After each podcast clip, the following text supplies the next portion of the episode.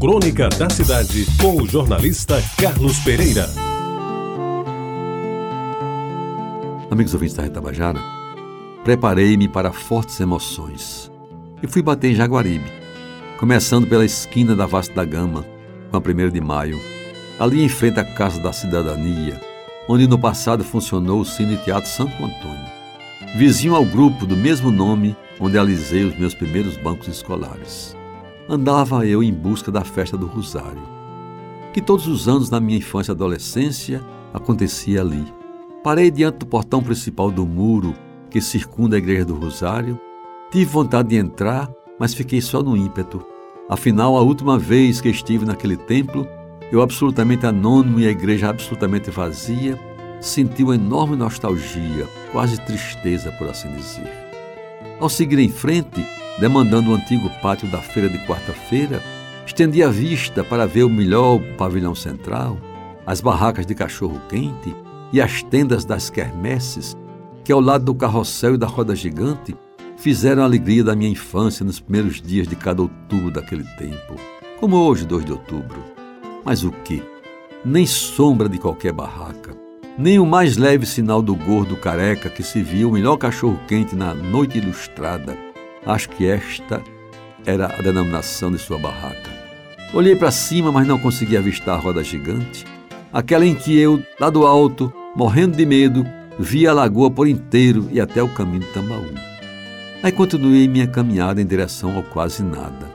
Além dos prédios que fazem o centro administrativo, só enxerguei uma barraca estilizada no meio do antigo pátio da feira, onde funcionários desocupados tomavam cachaça e certamente falavam mal do governo. Mas o que foi feito da festa do Rosário, amigos ouvintes? Por onde andam as moças da sociedade do bairro que enfeitavam as noites da festa do pavilhão da paróquia? Cadê os potentes alto-falantes que distribuíam pelo serviço de som da festa as mais românticas canções de Emilinha Borba, Carlos Galhardo e Nelson Gonçalves? E os garçons do pavilhão que nos brindavam com a cerveja teotônia mais gelada e ainda serviam de estafeta para levar os nossos bilhetinhos aos brotinhos de Jaguaribe. E cadê aquele programa de Alguém para Você? Que a gente escolhia a música e mandava para alguém que estava na festa. É, meus amigos, é a pura verdade. O progresso acabou com a festa do Rosário e vai acabar nos próximos anos também com a festa das neves. Os palanques eletrônicos e os sons de computador já não deixam vez para Teones Barbosa, Tabajaras do Ritmo, Rui de Assis e Parrá cantarem na minha festa do Rosário. E com a festa que acabou, também vão se acabando as últimas lembranças daquela cidade bem menor e bem mais tranquila, onde a gente se conhecia pelo nome ou pelo apelido. Ainda bem que a Igreja do Rosário continua lá de pé, firme como a rocha.